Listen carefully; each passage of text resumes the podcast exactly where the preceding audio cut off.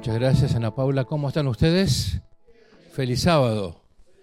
Estaba pensando cuando Anita estaba hablando de los proyectos, los desafíos, los sueños que queríamos para este año, cuáles se habían cumplido y cuáles no. Uno de mis deseos era bajar de peso. El problema es que comencé ayer haciendo ejercicio recién, ya medio tarde, ¿no? Para este año. Este, así que siempre tenemos, eh, es bueno tener proyectos, deseos y anhelos. Eh, también es bueno eh, saber y escuchar y entender los tiempos del Señor.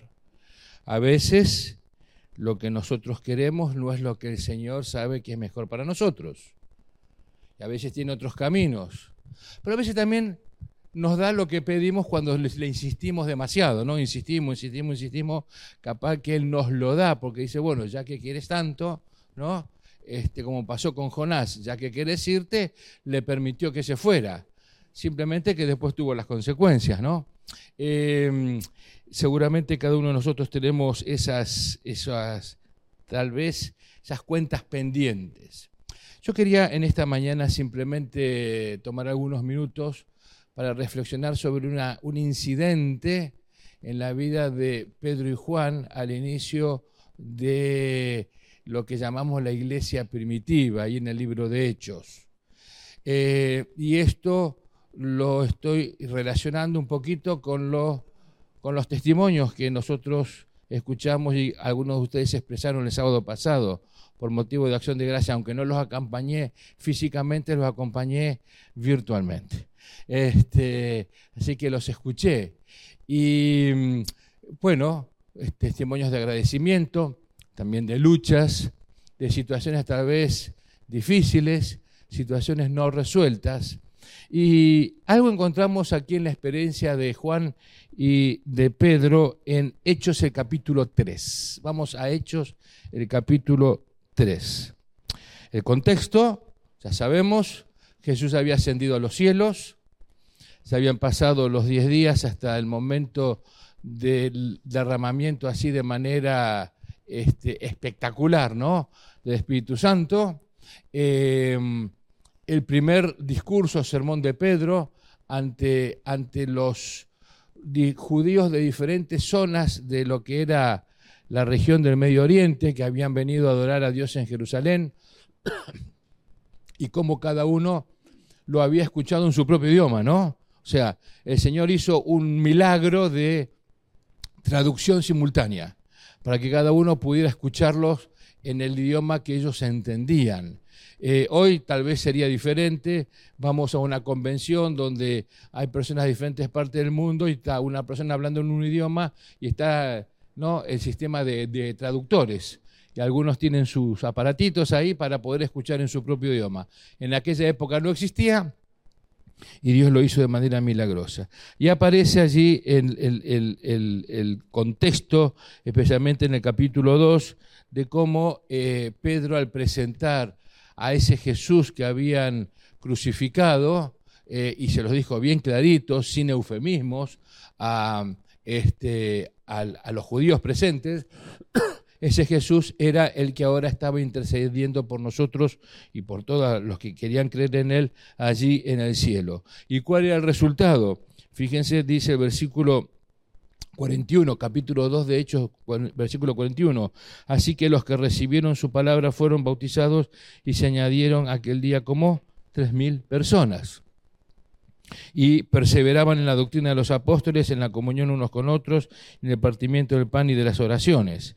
Y luego dice en el versículos 46 y 47, y perseverando unánimes cada día en el templo y partiendo el pan en las casas, perdón, comían juntos con alegría y sencillez de corazón, alabando a Dios y teniendo favor con todo el pueblo. Y el Señor añadía cada día a la iglesia a los que habían de ser, ¿qué cosa? Salvos. En otros pasajes más adelante dice que también muchos de los sacerdotes aceptaban la fe. Muchos dentro de los sacerdotes aceptaban la fe. Este es el contexto. Capítulo 3 eh, dice, versículo 1, Pedro y Juan subían juntos al templo. Eh, no dice qué día de la semana era.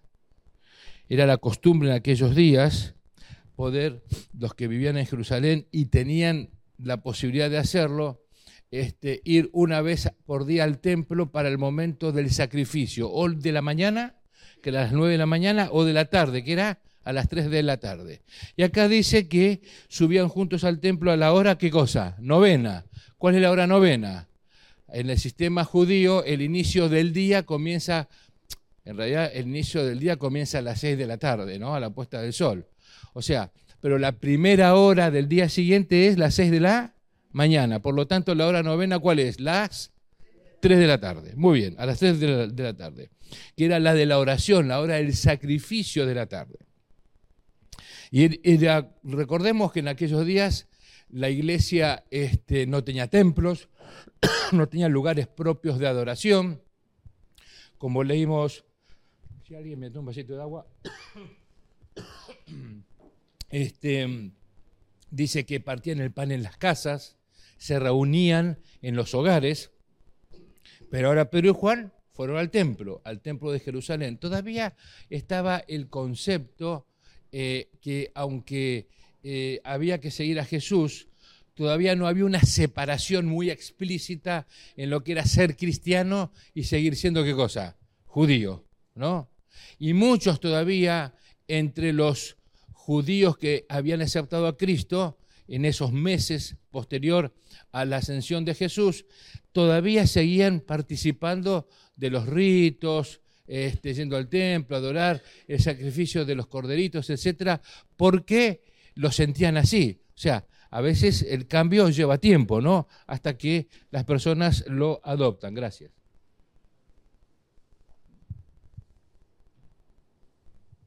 Así que Pedro y Juan fueron al templo a orar.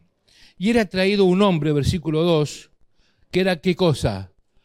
cojo, era este, o sea, tullido, podríamos decir, de nacimiento, a quien ponían cada día la puerta del templo, que se llama La Hermosa. De paso, este nombre de La Hermosa solamente aparece única vez aquí en la Biblia.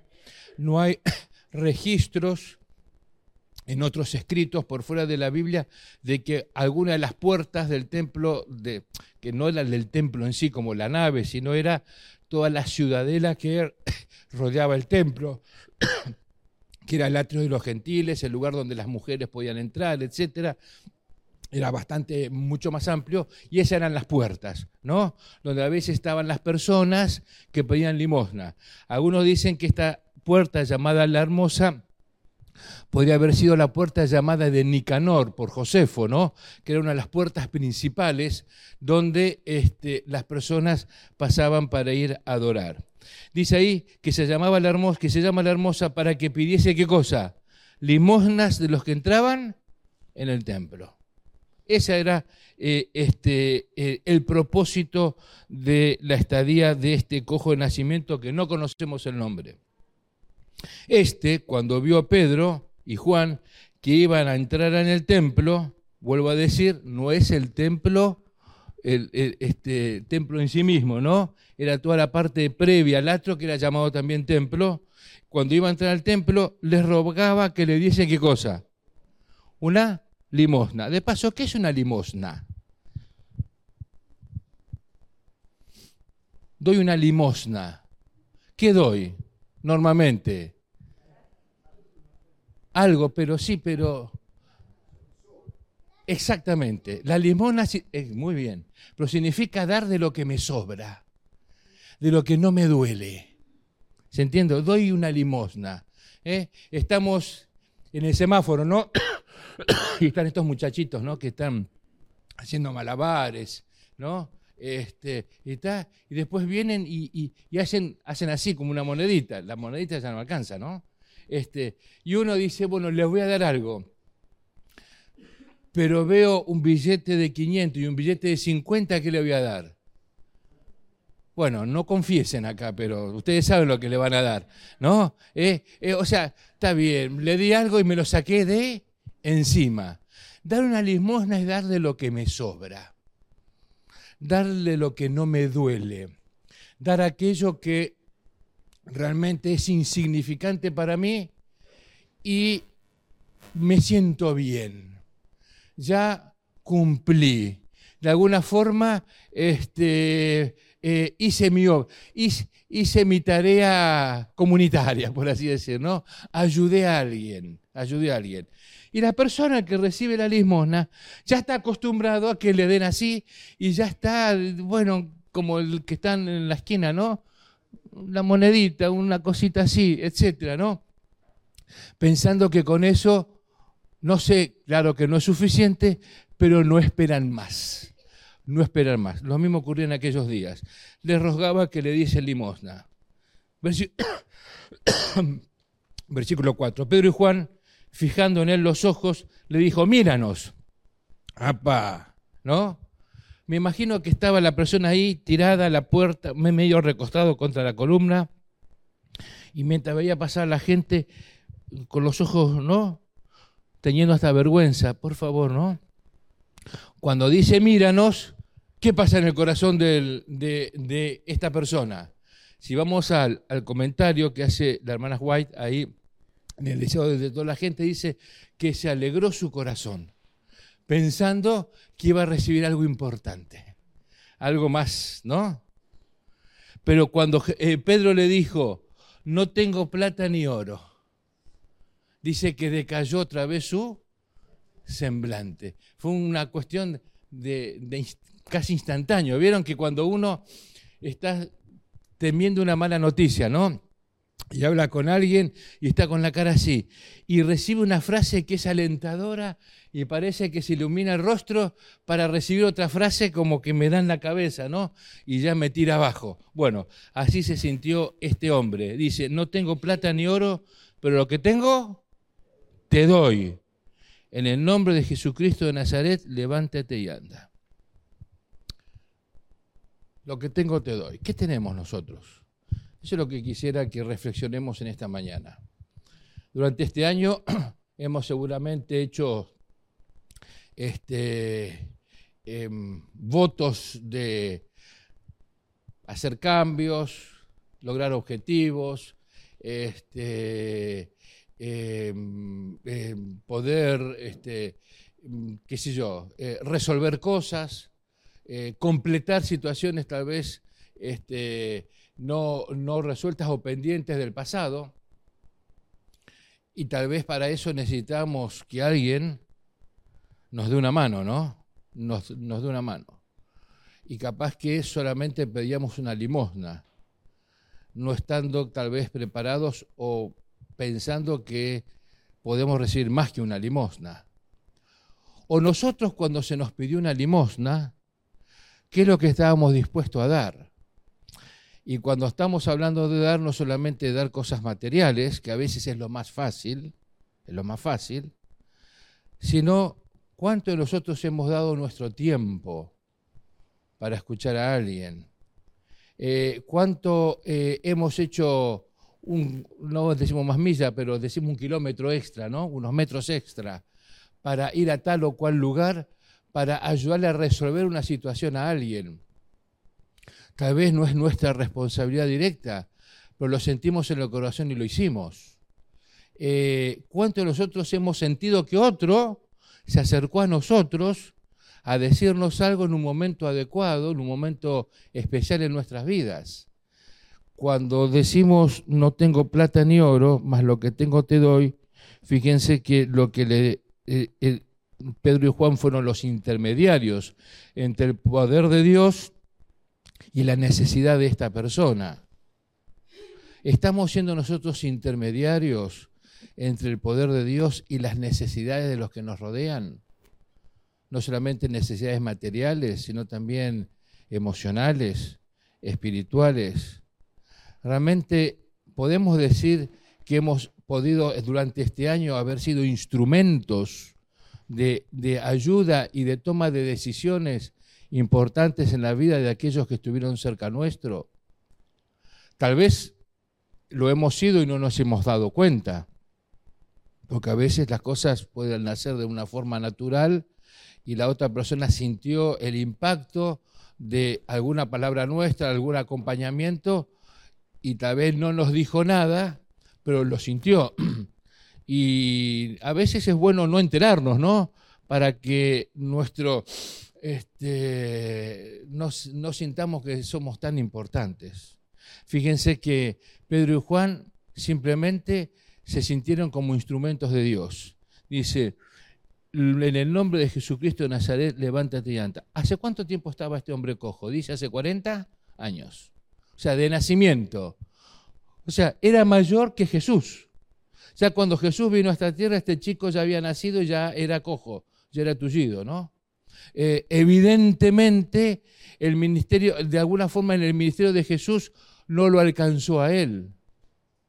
La hermana Juay dice de que él había oído hablar a Jesús y había querido acercarse de él, pero no tuvo oportunidad. Pero no tuvo oportunidad. Había escuchado, pero no tuvo oportunidad. Y ahora eh, seguía pidiendo limosna ahí en la puerta la hermosa. Dice versículo 7, 7 tomándole por la mano derecha, le levantó y al, momento, y al momento se le afirmaron los pies y tobillos, esos pies y tobillos que nunca habían caminado y saltando se puso en pie y anduvo, y entró con ellos en el templo, andando, saltando y alabando a Dios. Y todo el pueblo le vio andar y alabar a Dios. Y le reconocían que era el que se sentaba a pedir limosna a la puerta del templo. O sea, era una persona que ya era parte del paisaje, ¿no? ¿Vieron cuando uno pasa en ciertos lugares y ya ve lo mismo? Las mismas personas, este, los, eh, eh, los mismos cuadros humanos que estaba a la puerta del templo, la hermosa, y se llenaron de asombro y espanto por lo que había sucedido. Y esto dio pie al discurso que Pedro hizo luego en el pórtico de Salomón y después como resultado fueron llevados Juan y Pedro ante el concilio este, para decirle con qué autoridad estaban enseñando lo que estaban enseñando. Pero no vamos a entrar en esa parte, sino quiero que reflexionemos en, estos minutos eh, sobre esa frase. No tengo plata ni oro, pero lo que tengo te doy. ¿Qué hemos recibido este año? ¿Qué hemos podido dar este año? ¿Hemos sido sensibles, comprensibles, comprensibles? Em, ¿Hemos tenido acompañamiento hacia las personas que están cerca nuestro ante las necesidades que puedan tener? o hemos dicho esa no es mi responsabilidad. O esa persona este, realmente está teniendo el resultado de sus decisiones. Eh, finalmente, em, uno le ha dicho lo que debe hacer y no quiere hacerlo, entonces, bueno, que se las arregle. ¿eh? Eh, a veces es muy fácil tener esos, esos, eh, esos resultados, esas respuestas mentales que tal vez nadie las escucha, pero forman parte tal vez de nuestra actitud, ¿no? Y las otras personas pueden llegar a percibirlo. El testimonio, el testimonio de lo que hizo Pedro y Juan, siendo vehículos del poder de Dios para esta persona, fue que muchos otros eh, llegaron, como dice en el versículo los diez se llenaron de asombro, se llenaron de asombro. ¿Hay alguna persona en nuestro medio que se llenó de asombro por lo que haya visto del poder de Dios en la vida tanto de esa persona o de otro que está cercano a esa persona o en nuestra vida? Eh, hemos sentido este año o le hemos pedido al Señor que realmente haga cambios específicos en algunos aspectos de nuestra vida que necesitan ser acomodados, que tal vez solamente Dios y uno conocen y nadie más. Eh, o todo es rutinario, todo sigue eh, año tras año. Y comenzamos después el nuevo año con las frases consabidas, ¿no?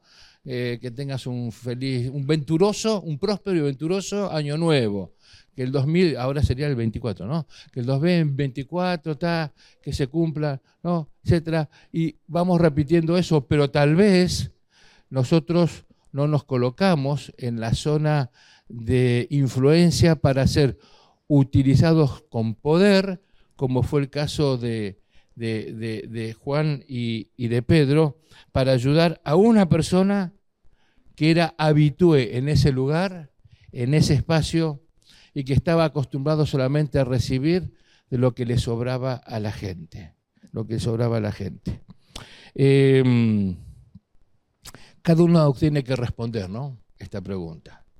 Eh, cada uno tiene que pensar al finalizar un año más, aprovechando esta ocasión, que faltan pocos días para el fin de año, que recordamos que Jesús vino a esta tierra, este, y que el, recordar que Jesús vino a esta tierra y que nació en Belén, que uno dice, y que nazca en nuestros corazones, tiene que ser algo permanente ese nacimiento, ¿no?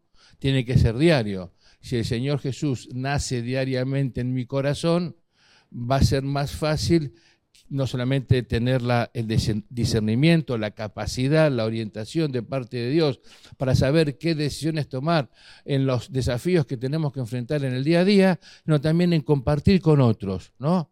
Compartir con otros. Hemos colocado lindos carteles a la entrada del templo, ¿no? Para la gente de qué pasa.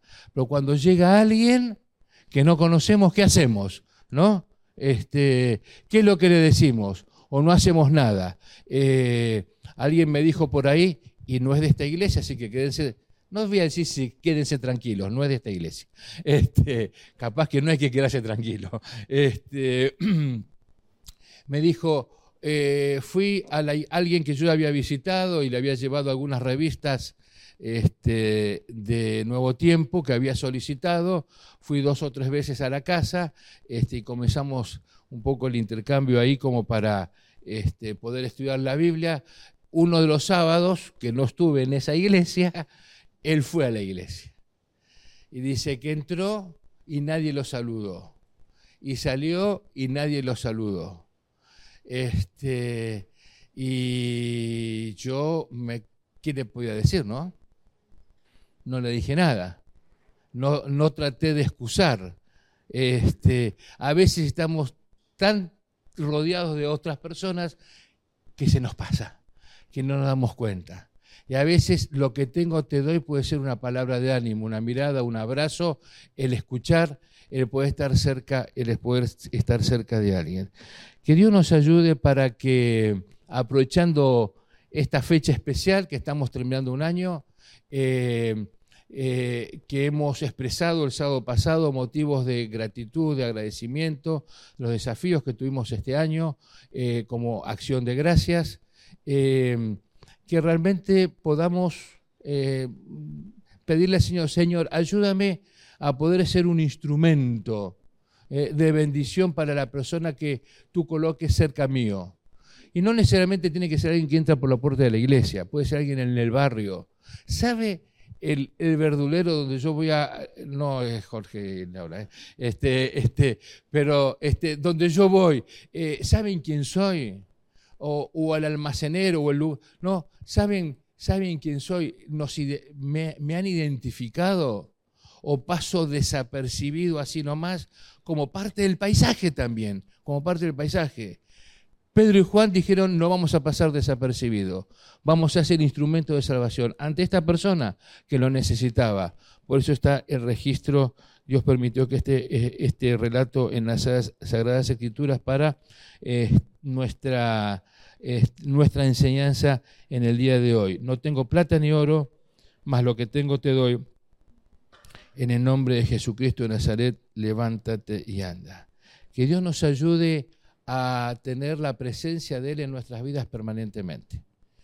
Y que podamos ser instrumentos de ayuda, de, digamos, de sostén eh, a las personas que están cerca nuestro hay muchas, hoy vivimos en la época de la hiperconectividad y también de la hipersoledad. La hiperconectividad hace que las personas estén más solas, ¿no? Se conectan por el aparato, pero están encerrados, ¿no? Y no se conectan físicamente, no tienen tiempo para el diálogo. Tenemos que tener tiempo para el diálogo, para estar con las personas, para escucharlas, para acercarnos a ellas que Dios nos ayude a ser sensibles en ese sentido, que podamos ser instrumentos como Pedro y Juan. No sé si vamos a poder ayudar a decir a alguien levántate y anda y que se sane, pero sí podemos decir que puede levantar y andar espiritualmente y encontrar en el Señor la solución para sus luchas, para sus necesidades, eh, para sus problemas, para los desafíos que tiene que entregar. ¿Les parece que oremos para que el Señor pueda ayudarnos a que seamos sensibles para ser instrumentos de salvación para otros? Vamos a inclinar el rostro. Gracias te damos, oh Padre, porque ya llegando casi a los últimos días de este año, gracias por las bendiciones que tú nos has dado, también por los desafíos que hemos tenido y seguramente por las victorias que nos has otorgado. Pero seguramente eh, somos conscientes que hay temas no resueltos, situaciones que tenemos que enfrentar cada día. Algunas podrán tener solución, otras tal vez no. Pedimos que, por sobre todas las cosas, renueve nuestras fuerzas para que podamos estar confiados en ti. Y a través de esa confianza y esa fe que tú nos renuevas en nosotros, podamos ser también instrumentos hacia otros, otros que no te conocen u otros que están aquí mismo en la iglesia, en el grupo de la iglesia que también están sintiendo necesidades, necesidades afectivas, de escuchar, de, de poder sentir que tú los abrazas a través de las acciones que podemos hacer nosotros. Ayúdanos a desarrollar este sentido de empatía que tú quieres que tengamos para con los demás. Esto lo pedimos y agradecemos en el nombre de Jesús. Amén.